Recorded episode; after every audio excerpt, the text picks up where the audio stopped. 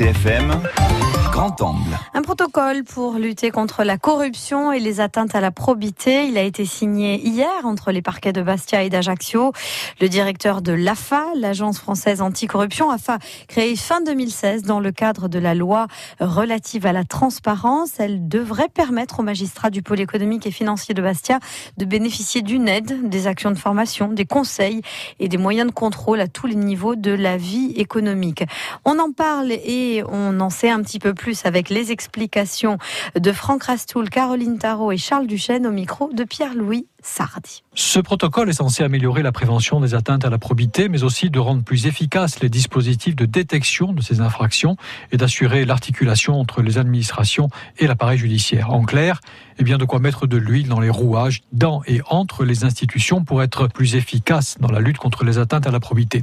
Est-ce que cela veut dire qu'il y a un problème en Corse? On écoute la réponse de Franck Rastoul, le procureur général près la cour d'appel de Bastia. Ça n'est pas la stigmatisation de la Corse, c'est simplement que la Corse puisse bénéficier, comme d'autres régions, du soutien, de l'expertise, de la fin. On met en place tous les moyens possibles pour effectivement aboutir à des résultats à la hauteur des enjeux qui sont les nôtres. Voilà donc le pôle financier de Bastia certifié dans sa démarche, reconnu comme efficace. Donc concrètement, qu'apportera de plus ce protocole à cette structure dont les effectifs sont au complet, avec trois assistants spécialisés dans la lutte contre la corruption?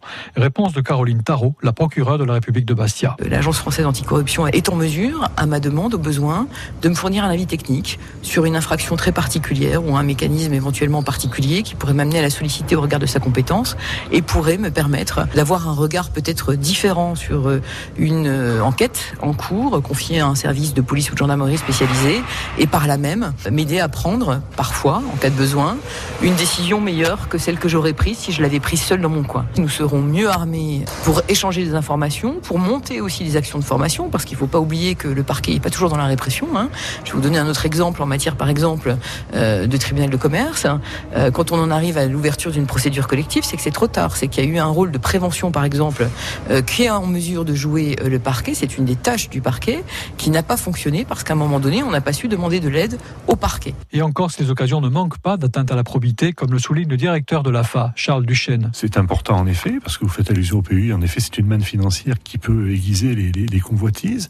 C'est aussi un endroit où il y a des capacités de développement économique qui sont quand même très fortes, notamment au niveau touristique. Où, et vous pouvez avoir, bon, c'est ce qui se passe d'ailleurs, il y a des gens qui, qui arrivent à monter des entreprises très prospères. Il ne faut pas que les subventions aillent dans les mauvaises mains, il faut que les subventions aillent dans les mains de ceux qui font vivre l'île et pas dans les mains de ceux qui vont prendre l'argent pour aller le dépenser ailleurs, si vous voulez.